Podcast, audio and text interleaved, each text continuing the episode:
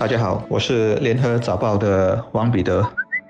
各位听众，大家好，我是新民日报的朱志伟。昨天开始允许两人堂食，我们的同事在中午时分走了好几个熟食中心，其实发现人并不多。当然，我们不能单凭一个印象就以一概全。然而，如果参考身边的家人和朋友的说法，还有网上一些留言，他们的想法是暂时还是打包的好。因为主要顾虑有两点：一是近来有关熟食中心有有确诊者光临的新闻不会少见；另外一点则是两人堂食有可能就是和陌生人坐在一块儿，会不会也有感染的风险？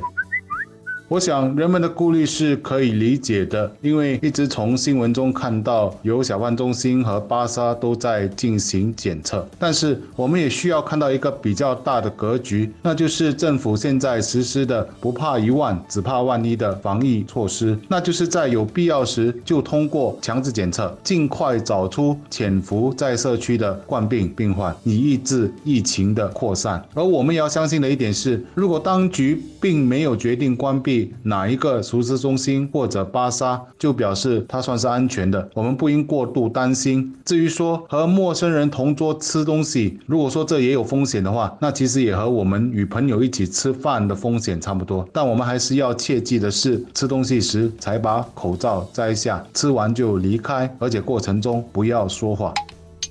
原本今天星期二，朋友已预约好了一个五人的午餐，但上星期五记者会，堂食只限两人的措施宣布后，朋友无奈取消。我当时短信回复了几个字：可怜小贩和餐馆业者。堂食是开放了，但为了安全只限两人，这帮得到餐饮业者吗？我估计很难。之前很多已经在苦撑了，现在必须再等到下个月中才能允许一桌五个人，这就很考验业者的意志力跟决心了。因为就算到时允许五个人，生意量也不是疫情前的正常水平，而且下来还要应付员工定期检测的费用。很多业者说他们是很。担心这一块的。其实实很多做饮食的都是小本经营，如果现金流不够的话，只能结束营业或者把生意贱卖掉。我看过报道，是引用统计局资料的，说去年从一月到七月，有一千两百多家的饮食店关闭。解封第三阶段的时候，情况或许好一些，但这两个月下来又是哀鸿遍野，不知道倒闭。潮会不会又出现？餐饮业日子不好过，疫情是最主要原因。另外就是大家都躲不过的两座成本大山：一是人力，二是租金。人力占了他们成本的三十八千甚至更多，租金则是两成五。如果地点好的还不止。没生意时，食材的采购可以相应减少，但人力和租金是固定的，特别是租金，除非政府要求，否则几乎没有业主会和你共体时间啊答应减租。当然，业主本身也可能有他们的难处，因此有一种说法，就算生意最好的餐馆，利润最好的也只是十八仙。更多的是在五八仙以内，当然很多是亏损的，试了结果发现根本做不下去。另外最让人担心的是熟食摊小贩，生意持续低迷，这群人该怎么办？政府的巴沙可以减免租金。但如果你是在咖啡店里经营，或者十个，就只能自己顾自己了。例如我们报馆对面的咖啡店，我就注意到有一些摊位的经营者，没几个月就换人。我不知道是不是新手小贩没经验，还是客观条件的原因，谁来都没办法。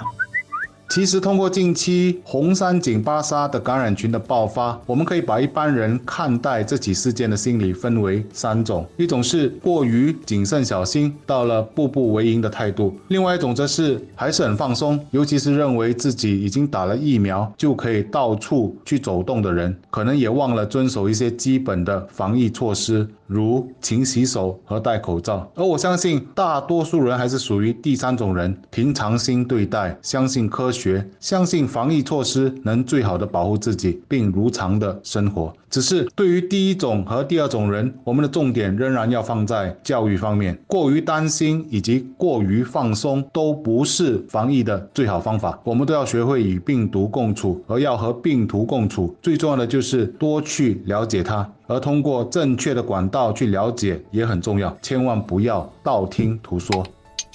这一阵子，政府很鼓励小贩利用送餐平台来接单，成效如何还是未知数。不过很明显，摆在小贩们面前的也是两座大山，或者说鸿沟，一个是数码和语文鸿沟，老一辈摊贩不容易上手；第二是结构性的。一年前，五 G 芝马有一个猪草摊主告诉我说，送餐平台收他食物价格的三十八仙，所以盈利七七八八甚至八八九九都不见掉了。如果猪草摊都受不了啊！你想，普通小贩一碗面或一包饭三十块钱，你订给全家人也不过是十多二十元，这样的价位怎么去跟平台和送餐员分呢？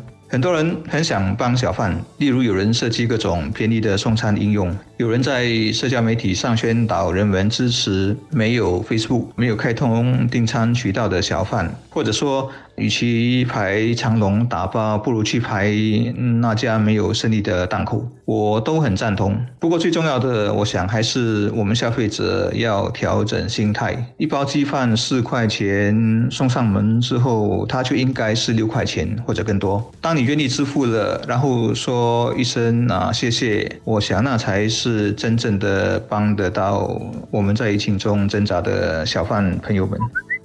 其实冠病是世界性的问题，而目前好些国家的发展也是我们的前车之鉴。关键词就是人们的自律和人口的接种率，在这两方面都做得不错的国家，已经在慢慢的解封，人民慢慢的回到正常的生活。而一些做不好的，则是一时解封，一时又封锁，开了又关，关了又开，人民肯定苦不堪言。我们与冠病将是一场长期战。这一次的两人堂食以及另外外一些场合限人数的开放，是我们再次逐步解封所踏出的第一步。这一步很重要，而要走好这一步，国人的心态需要摆正，确保在对的场合做对的事，不要让病毒有机会找到新的宿主。